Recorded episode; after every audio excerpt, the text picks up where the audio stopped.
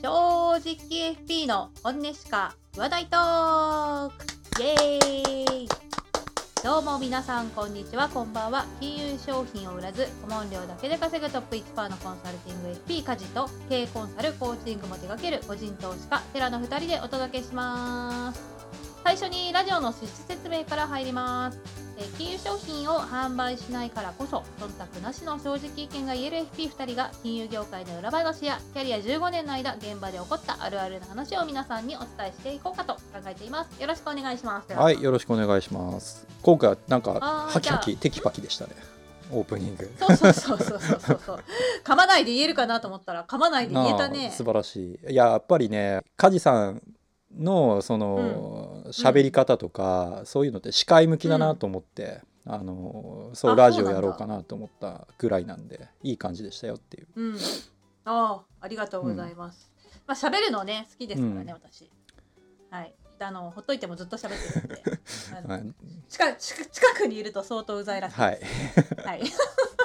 はいじゃないよ。よろしく。どっかでブレーキかけないといけない。そうそうそうそうそうそう。ちょっと黙っててってよく言われる。はいよろしくお願いします。はいお願いします。はいじゃあ今日は、うん、えー、っとテラさんとちょっとこう先ほど打ち合わせをしたんですけど、うん、えー、っとまあ投資をまあするにあたって、うん、まあ今日も投資ネタなんですけど投資を運用するにあたって、まあなんか自分のその資産全体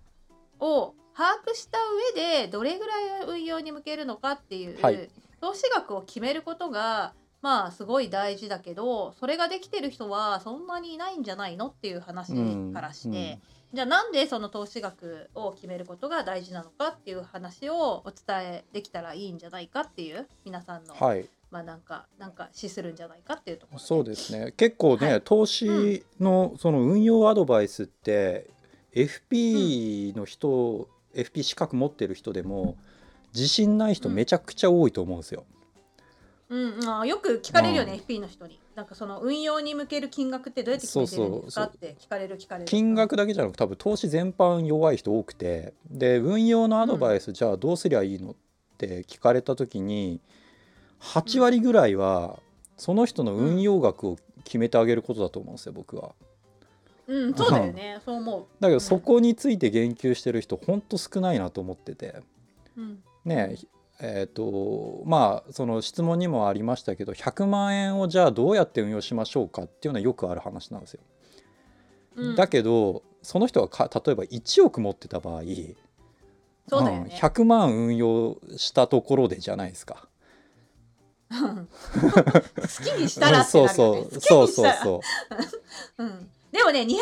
ってる人は100万だったら結構真剣に考えるよ、ね、あの大きな金額だし、うん、逆にね100万200万のうち100万やっていいのかっていう判断が出てくると思うんで。うんうん、うんうん。本当そのまだ投資は早いんじゃないのっていう判断にもなりそうあとパフォーマンスの面でも100万円を倍にするっていうのはまあまあ大変ですよね。200万にするっていうのは、うん。うん、で一方でじゃあ実は1億持ってて8,000万ぐらいじゃあ投資回せるとするじゃないですか、うん、それだったらもう1%ちょっとですよ、うん、1. 点何パーで100万ですから、うん、全然、そうね、そう難易度変わるんですよね、額が額の面では。そうだよね。うん、だから投資のアドバイスするっていう時は投資金額をそもそも決めてあげないといけなくてそのためにはね BS 分かんないといけないし、その人の価値観、考え方もろもろいわゆるライフプランも含めて、把握した上でのアドバイスが絶対必須になる話なんだけど、うん、これを言ってる人があんまりいないよねっていう。うん、うん、確かにね。なんかやっぱり金融機関に所属してるとどうしても、うん、あの相談の入り口が1,000万円をどうしたらいいですかとかそういう話からスタートになっちゃうから、うん、なかなかその、えー、そこに対してじゃああなたじゃあ資産全部でいくら持ってんですかとかそういう話が聞きづらいっていうのはね正直あると思うんだよね。うん、そのうん、し聞いてたら時間がどんどん過ぎてっちゃうみたいなのもあるし。うんうんうん、まあだ結局ね売るものが最初にあるからさそこに向かっていく一直線なんですよね基本。いやほんとその通りなんだよね。うん、でで一方でその FP だとしてもあのなかなかやっぱその保険の人もそうだけど資産全体をきちんと把握してからアドバイスをしている人って BS 書いてからだからアドバイスしてる人って、あんまいないよね。ねいないし、うん、仮に形上ね BS 作ってもそこから適切にアドバイスできてる人はあんま見ないですよね。そうだね、うん、まあさあのもっと言えば BS だけじゃ足りなくって、まあ、PL およびキャッシュフローとか、うん。うん、今後のまあ何をしたいかとかそういう話を聞かないと、うん、本当の投資額って決まらないと思うんですよね。例えばね来年再来年にめっちゃなんか家買おうとしてる人に いきなりさ資産の8割運用しちゃまあダメじゃんみたいな話とか、まあ簡単に言うとね、そういうことがあるじゃないですか。いや本当そうです。でねあの今梶さんがおっしゃったキャッシュフローと BS がじゃあ作れればいいのかっていうのこれもまた全然違っててあの、うん、結構理系の人とかねエンジニア系のお客さんとかは自分で作ってくるパターン結構あるんですよ。そうだね、でも 分かんねえって言ってくるんで。分析とかね、そっからこうアウトプットちゃんと出せないっていう人いっぱいいるから作れるだけじゃ全然足りないんですよ。うん、ねこう持ち込まれることありますよね。うん、あるある。だって作れるだけでよければそんなのねキャッシュフローのソフトとか今いっぱい出てるから無料のものね簿記多少知ってればねできる。だろうし。まあ簿記と会計はまたちょっと違うんだけどね。うん、そう。だからだから私とかテラさんとかそのキャリアを積んだ FP っていうのはキャッシュフローとか正直、まあ、部下とか後輩に作ってもらう、まあ、会社だったらね、うん、で私も前会社いた時そうだったしで作ってもらってでできたものを眺めて考えるのが私の仕事だったから。そうですよね。さあどどうするかな？みたいなそうそうどうやったらいいかとか、うん、提案自体を考えるのが本来のなんていう仕事だけどそう作れるかどうか全然重要じゃないけど作ること自体ができない人いっぱいいるっていう、うん、2段階の問題があるよね。うん、そうだね。でもそれってなんかやっぱり、えー、じゃあ BS や、P ね、キャッシュフローを見て何を考えるかっていうと、まあ、定量情報、じゃない？その BS とかね、うん、キャッシュフローって、うん、でもそのそこにプラスアルファしてお客さんの感情とか考え方とかこの先どうしたいかのプランだよね、うん、そういうのを訂正情報を合わせて考えることにものすごく意味があると思っていて、うん、それがなかなかできる人がいないってことなのかね。うん、それとやっぱり知識だと思うんですよね。僕ら、ね、僕とか完全に投資ゴリゴリやってるから、うん、手元のお金こんぐらいで十分足りるよねとか思うけど、うん、なんかその判断基準がないからいくら手元に置いとけば自分は大丈夫なのかが分かんない人自分で計算エクセルでいっぱい作ってくるけど分かんない、不安だって言ってくるから。やっぱ基本的な知識も必要だし、経験値もある程度必要だと思うんですよ。これだったら大丈夫っていう、なんか実体験がある、うん、うん、それ合理性プラス経験値からちゃんと言える人がいないっていう感じはありますね。そうだね。一応なんか私が言ってるのはまあその人の、えー、お金の使い方とかを、まあ、ある程度見て、うん、これもちょっと経験則が入っちゃうんだけど、うん、えー、すごい堅実にお金を使うタイプとかなり派手に使うタイプとかいろいろあると思うんですけど、うん、そういうのもちょっと喋ってるとやっぱ分かるので、あのそうすると、まあ、この人だったら1年分の支出は、まあ、現預金で持っておいて、うん、でそれ以外は運用しちゃっていいんじゃないとかいうのを結構基準にして考えたりしてます。そうすると、まあ、その人の1年分の支出が仮に、まあ、600万ぐらいだとすると、うん、でも300万しか持ってませんって言ったらまずじゃあ600万貯めようよって話になるわけですよ。うん、そういう人には運用の提案はしない、うん、またはほぼできないっていうような判断になったりします。はいはい、そこね多分ちょっと、うん、あの深めて話した方がいいかなと思うんですけどその要はいくら手元にも置いとくかっていうので何、うん、て言うのかな、うん、ネットとかでおそらくそのお金の知識みたいなことを調べるとあの、余剰資金で投資はしましょうって出てくるんですよ。ああそうだねそそうだね。余剰ってなんだっていう。そうだよね。本当それで僕ね前見て笑っちゃったのがその、うん、なんていうの10年先とかのあのいろんなライフイベントみたいなのあるじゃないですか。冠婚葬祭から家を買うから結婚するから子供育てるからいろんなそういう考えうるもの全部お金に換算してそれら全てを超えて残ってるお金みたいなこと言ってた 記事見てそれいついつ投資できるんだよ一生運用できないよ。そう一生運用できないよ。面白い、ね、って思ってて、まあ、余剰資金って多分すごく人によってばらつくし、ああ本当だね。便利な言葉だね、うん、余剰資金。今ね梶さんが言ったのは1年ぐらいって言ったけど僕はそこまで厳しくないんですよ。1年って結構ねみんな支出によってですけど、うん、おそらく4500あると思うんでじゃあそれを超えないと運用できないのかっていうとそ、ね,、そんなことも実はなくて、うん、結構あのバッファー取ったそこの金額とだと思うんですよ。1年分って僕にとっては、うん、そうだね。そうだと思う。半年でもまあ人によっては全然いいと思うけどね、うん、全然あの困る金その緊急的に必要になるお金で皆さん考えてもらったら分かると思うけど年間で4500もかかることないんですよ。一生、うん、生きてきても、うん。うん、よっぽどのね損害賠償を食らうとかじゃない限り。うん、だから普通に生きていく上ではそこまで大きな資金需要必要ないんで人によってはそれこそ100万、200万手元に置いとけばそこから超えるお金は全部運用に回しても問題ないっていうパターンは多分現実的には8割9割占めると思ってます僕は。テラさんはどれぐらい預貯金持って自分僕自身？うん、少ない僕自身手元は多分560万しかない。銀行口座にそんぐらいしかないです。っていうことでしょ？だからそういうことだと思うんででも私もお客さんにはそうやって言ってるって言ったじゃん、うん、じゃあ自分が手元資金いくら預貯金っていうと、うん、多分私も150万ぐらいしかなくて あとは全部運用に回してるんだよね、うん、だからそれが、まあ、いわゆるリスク許容度っていうやつで私たちは多分リスク許容度が非常に高い、まあ、これをね真似しろっていう話じゃないですけど、うん、実際そうそうそうじゃない全然違う、うん、問題、僕560万手元に置いといたら全然困んないんですよ。560万使うことないから。うん、ね、これは前提は月々プラスですってことですよ、月々収支がマイナスの人は別の話なんでプラスだった場合手元のお金ね仮に10円でもプラスの間は絶対その10円使わないじゃないですか。うん、だからどんだけ安定してキャッシュフローを埋めるかっていうのにもつながるんですけどまあその手元のお金はどれだけ必要か、まあ、当然その人の条件による。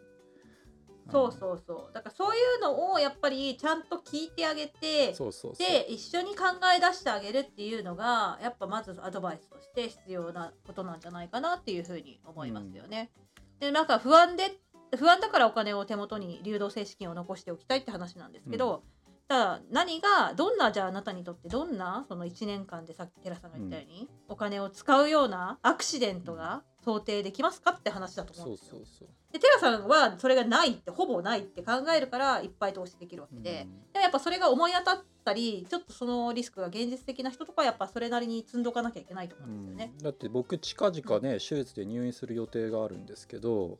うんうん。まあ、それでも全然お金的にはね50万もあれば足りるから、うん、うん、そういうことですよっていう。うね。うん、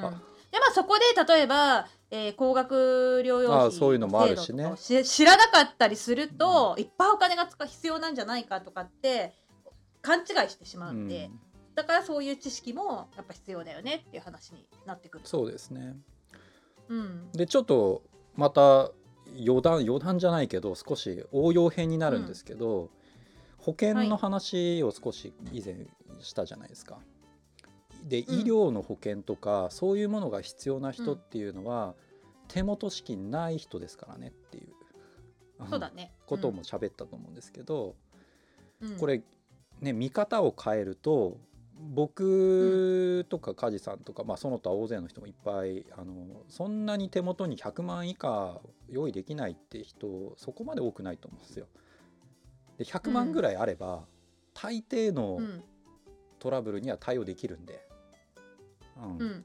でこの100万円を用意手元にそもそもできない人が損だと分かっていて払うコストが保険料ですから。うんうんあのだから資本主義なんで資本持ってる方が有利っていうことなんですけど、うん、手元にお金持ってればそういう余計なコスト払わなくても対応できるし、あの損しないってことなんですけどお金ない人ほどコスト払わなきゃいけないんですよ。リスクに備えるために。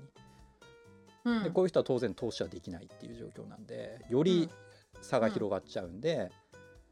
うん、よっぽどお金ない人はまず手元にお金貯めるってことが第一歩になるのはしょうがない。うん、そうだね。っていうこと。だからその若いうちからそんなに給料も高くなく貯蓄もできないのに一生懸命投資をするよりもやっぱ稼げる自分が稼げるようになることの方が大事まずは大事だっていうことと私はつながると思うんですね。月々キャッシュプラスで回せば、うん、ね、さっきも言いましたけど理屈上手元のお金いらないんで貯めておく必要ないんで。だからそう若い人って貯金できないと思うんですよ全然、でもそんな毎月5,000円とか1万円を一生懸命積み立て NISA にやるよりも1万2万で来年の年収50万上げる方法を考えた方がいいと思うんですよ。うん、まあまあそういう視点も大事っていうことで。うん、うん、そうそうそう。っていうことでだから投資額を決めるっていうのはまあ、うん、案外簡単かなと思ったけど今喋ってると意外と複雑だね。お思ったよりだからアドバイザーにそう相談するんじゃない？みんな。自分だけでよくわかんないから。ね。それでそう。でもやっぱそれを、えーと、金融機関のアドバイザーに相談しちゃうと、まあ、金融機関のアドバイザーの文句じゃないんだけど彼らは彼らでそういうことをヒアリング丁寧にヒアリングしたいと思ってる人もいると思うけどでもそれやっちゃうと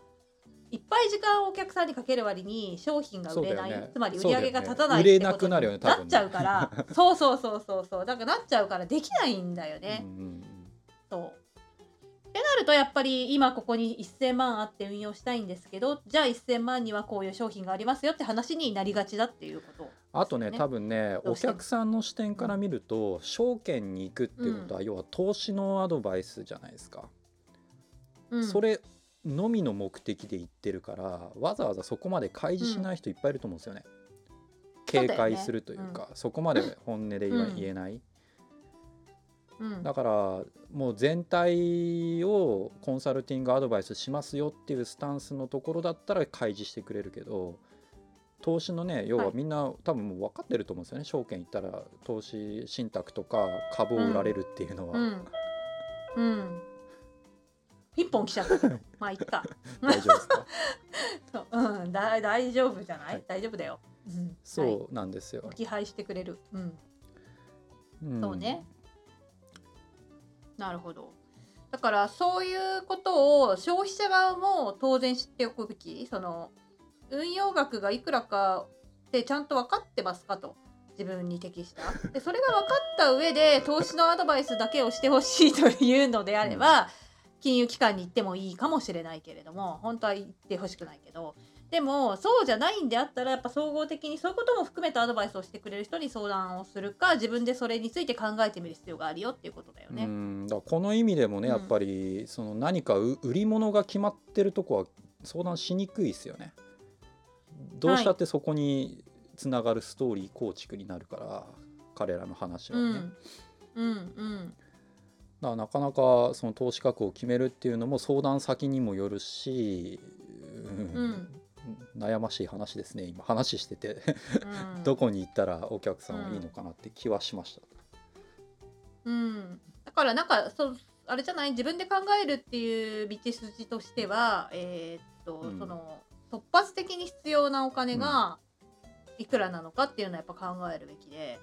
でそれがいくらかっていうと結局、えーと、どんなアクシデントが考えられるのかっていうところだよね。まあ、もうちょっと具体的に言うと、えー、なんか足骨折して半年働けませんとか、じゃそういう時にどれぐらい給料が下がってしまって、うん、えー、赤字がどれぐらい出てそれを補填するためにいくら必要なのかを考えておけばいいわけだし。でも傷病手当でねだいぶ補填されるねそのパターン。6, 6割ぐらいは出るよ、そう6割ぐらいは出るからそれをそれプラスあと何かっていう話、うん、そうだよね。だからまあ、だそういうことを見積もるのに相談に行くのはまあありだし自分じゃ考え全部ね網羅できない気もするから。そうだね。制度とかも知ってないといけないからね、うん、そのじゃあ傷病手当が今いくら出るのっていう話もそうだし、うん、あとは医療費がどれぐらいかかるのって話もそうだし、うん、ででその医療費には高額療養費制度っていうのがあるよっていうのもそうだし、ね、まあだからざっくりでいいけど100万ぐらいだと思いますよそれも。おそらく。トータルかかる額金まあどれぐらいそのほらどれぐらい稼いでるかね、収入にもよるけど当然。そうそうそうまあいい。そのね 4, 4割っつってもすっげえ稼いでる人の4割とあんまり稼いでない人の4割それは全然別なんで、まあ、平均的なことで言うとね、今ぐらいかなみたいな。そうそうそうそうあとはほらフリーランスとか今多いじゃない？そういう人たちはないからね。そうですね。それはまたねちょっと別で保険で備えるべき話かもしれないですね、うん、収入保障的なものとかね。そうそうそうそうそう。だからそういうのがあるから一概にいくらっていうのはやっぱ出ないから難しいっていう、ね、そうか、うん、まあそうね。いろいろ聞いて条件が分かった上でだったらこれぐらいでしょっていうのはよく簡単に出せるなって気はするけど。うん、そ、ね,、の前の段階はまあまあハードルあるってことですね。うんうんうんうんうん。うん、でまあ BS をしっかり見てあげるっていうのも大事ですよね。意外となんかその本当に困った時それこそ保険に貯まったお金を引き出すとかできるんで全然。うん、うんあ、そういうのを利用するって手もあるしね。うん まあそれどうなんだろうね。いやもう解約だからそもそもいらない保険にいっぱいお金入ってる人いるじゃん。それそれ使えばいいじゃんって話になっちゃうしね。うんうん、私だったらそう言っちゃうかな。うんそうですね。うん、だ結構あの梶さんも経験あると思うけど僕らがこう合理的にこれがいいですよっていうやつは、うん、消費者にとっては極端に聞こえること多いよね。そんそんなに、とか、ね、だから自分が考えもしなかった話をされるからだと思うよ。ね。うん、だから私たちがねまあ私たちがってか主にテラさんだけどツイッターで話す内容とかも結構まあねえ？って思う人は多いんじゃないかなと思う、ね、別にね、まあ、もちろん同意してくれる人も極端なこと言ってるつもりゼロだけどね、うん、そうそうそう。でもそういう話があんまりされてないってことだよね。そうですよね、うん、まあだからそうですね。投資のだからアドバイスを受けるんだったらまず投資額をいくらっていうのをちゃんと決めてくれるというかそれをロジックで合理的に説明してくれる人のところに行くべきですよね。うん、うん、そうだね。でそれはやっぱ金融機関に所属していない方人の方がかまたはその総合的にコンサルティングするよって歌ってる会社とかの方がいいでしょうっていう話だよね。うん。ね。っていうとまた ね IFA 批判保険代理店批判になりがちだけど、でも保険代理店の人の作ったキャッシュフローとか見せてもらう機会が多いんですけど、うん、その客さんが来た時に前、はいはい、なんとかのなんとかの窓口で作ってもらったのがこれですみたいに見せてくれるんですけど、はい、本当に数字が適当すぎて、うん、なんかもうで実際聞いていくと全然違う数字なわけですよ私キャッシュフローの話ですよね。BS はないよね。BS なんて見てないよね。ないないないないないないないないないない。だからそういうのでもね、ね、すごいあれだなっていう。当てはめてるだけの数字だなっていう当ては当てこ当て込んでるか、当て込んでるだけの数字だなっていうのがよくわかるんでそれをね元にアドバイスされちゃたまったもんじゃないよね。だって数字が全然違うんだまあ、とはいえね彼らは彼らでプライドがあるだろうし、あの食っていかなきゃいけないんで、うん、まあ反論はしたくなるんでしょうけど、うん、うん、まあまあちょっとね 多分共有できるものが少ないから話すのはなかなか難しいですよね。だよね。一生懸命やってるから腹が立つんだと思う。まあわかるわかる。わかるねそう自分なりの正義でやってんだろうけど、そうそうそう商品販売してた時はすごいプライドも誇りも持ってたからその時にテラさんみたいな人がいたらすご い何何クソみたいになったよ、ね、正論言われると余計ムカつくだろうしね。そうそうそうそうそうそうそう、うん、ねだからどっちが正しいとかね悪いじゃなくってやっぱり私たちは私たちの立場でちゃんと思ったことを伝えていくっていうことが大事だし、うん、大事かなって思ってこのラジオやってる。別に喧嘩したくてやってるわけじゃないよっていう、ね、知性とねバランス感覚がある人とは全然僕話せると思うんですよ。だ感情的に来られると話はできないと思うから。うん そうね。特にねあの文字上でのやり取りだからリアルである会うならまだ議論なんて不可能ですよ。文字上でのそう。そう難しいよね、うん、どうしてもね。っていう感じかな、うん、今何分だ？24分。あとじゃあうん、もう一つなんか話せそうかな？まあでもそんな時間ないからねあとはなんか投資額を決めるのであります、うん、まあいくつか事例というかあの僕らがね、うん、知ってる例を言うと某ロボアドの会社とかもこれに悩んでますからね。あそうだね、うん、お客さんが投資全然、もっと多分できる人が多いけど投資額全然少ないっていうのを問題視していて、どうやってそれ増やそうかっていう施策をいっぱい考えてる。うん、そうだね。考えてたね。ちょっと協力したりした、しなかったり。あんま言うと怒られちゃう、はい。これ同じですよ。さっき言ってたように。本当は何千万も持ってんのにそのロボワードとかで入れてるのは100万ぐらいしか入れてないとか。そう。アンケートとかで聞いてるんでね多分ね。金融資産どれぐらいですかって言って、でそれに対して、まあ、そのロバードに入れてくれるお金がすごい少ない、うん、さっきの1億あるけど100万しか運用してないみたいな人にどうやってそのうん、適正な運用額の投資額を伝えていったらいいかみたいなので悩んでたってことだよね。そもそもだからバランスシートもだから把握できないんですよ、うん、彼らは、うん、そうだねそうだよね。でまあ海外のロボアドの会社とかはやっぱりリアルなアドバイザーをオプションとして選べるようになってるんだよねそういう需要がやっぱりあって。ですよね。じゃないと多分対応できないもんね。そうそうそういう流れにね今なっててえっ、ー、と某有名なえー、運用会社あのなんていうのかな、えっと、日本の個別の運用があの投資信託を作ってる会社があるんですけど、うん、そこのそこもえこの間友達と喋ってたら、うん、えっと、やっぱりリアルのアドバイスをプラスオンしてる、うん、でそれをや担っているっていう友達がいて、でキャッシュフローの表現の仕方を相談されたんだけど、うん、なんでな何やってんの？って言ったらやっぱりその運用会社の、えー、ファンドの保有者に対してのキャッシュフローのアドバイスをリアルでお願いされてるって言ってた。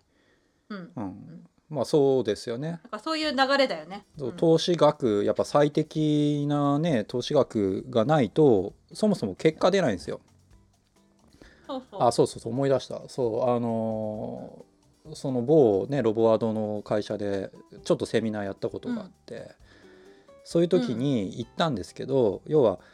お小遣い目的で投資をしたいのか、資産形成目的で投資をしたいのかで全然変わるよってことを喋ったんですよ。で、うん、要は資産形成を目的にするならそれなりに元本を入れなきゃ意味ないよっていうことを言いたくて。で最初にお話しした事例で1億ある人が100万程度やったところで多分10万20万増えて、うん、ああ増えた増えたお小遣いゲットみたいなことをやりたいのか、うん、それとも、8,000万ぐらいドンって入れて、ね、10%増えました、うん、800万ですっていうとこれお小遣いのもうレベルじゃないじゃないですか、うん、人によっては軽く年収ぐらいになると思うんで、これが資産形成の目的の投資資産運用ですよっていうことですから、うん、何目的でやりたいんですかってことを自分に問いかけてほしいっていうね。うん、ね、お小遣い稼ぎだったらねちょっと手を出す100万ぐらいだったらいいんじゃないみたいな気持ちはあるけど資産形成するんだったらしっかり入れないといけないしそこには合理的な判断がないといけないと思いますっていうこと。そう。でなかなかそれをさ自問自答で導き出すってもちろんできる人もいるんだけど、うん、難しいからその壁打ち的な話だったりでアドバイザーが必要になってくるってことだと思うんだよね、うん、だから何て言うのかな新しい視点とか視座をも、うん。あのもたらしてくれる人がいいアドバイザーじゃないかなって気がする、ね、なんか前も似たような話してたね。うん、あ言ってた？そう、うん、やっぱり改めてそう思うんだと思う。すぐ忘れちゃうかな私。うん。そう。そうですね。見えてる視野が自分の視野以外の点でねこう話をしてくれる人は多分有益な場合が多いと思いますよね。やっぱり。そうそう。だから共感りじゃダメってことだよね。それはその SNS とかでもそうだと思う自分が思ってることと同じことを言ってくれてあそうだよねそうだよねっていう人に、と仲良くなりがちなんだけどそうじゃなくって、うん、なんかその何クソって思うような人を もう自分のポートフォリオに入れていくことが大事だよって思うよね。うん、はい、うまくっていうことでした。はい、素晴らしい締めだと思います。はい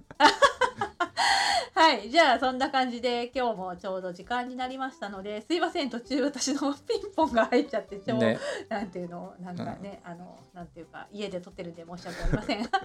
はい、はい、じ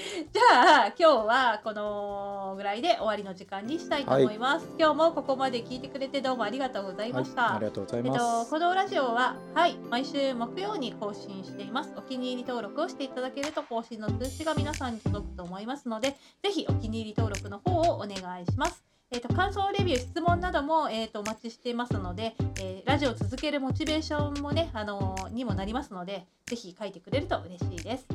えー、それでは今週も正直に生きていきましょう。またねバイバイ。はい、さよなら。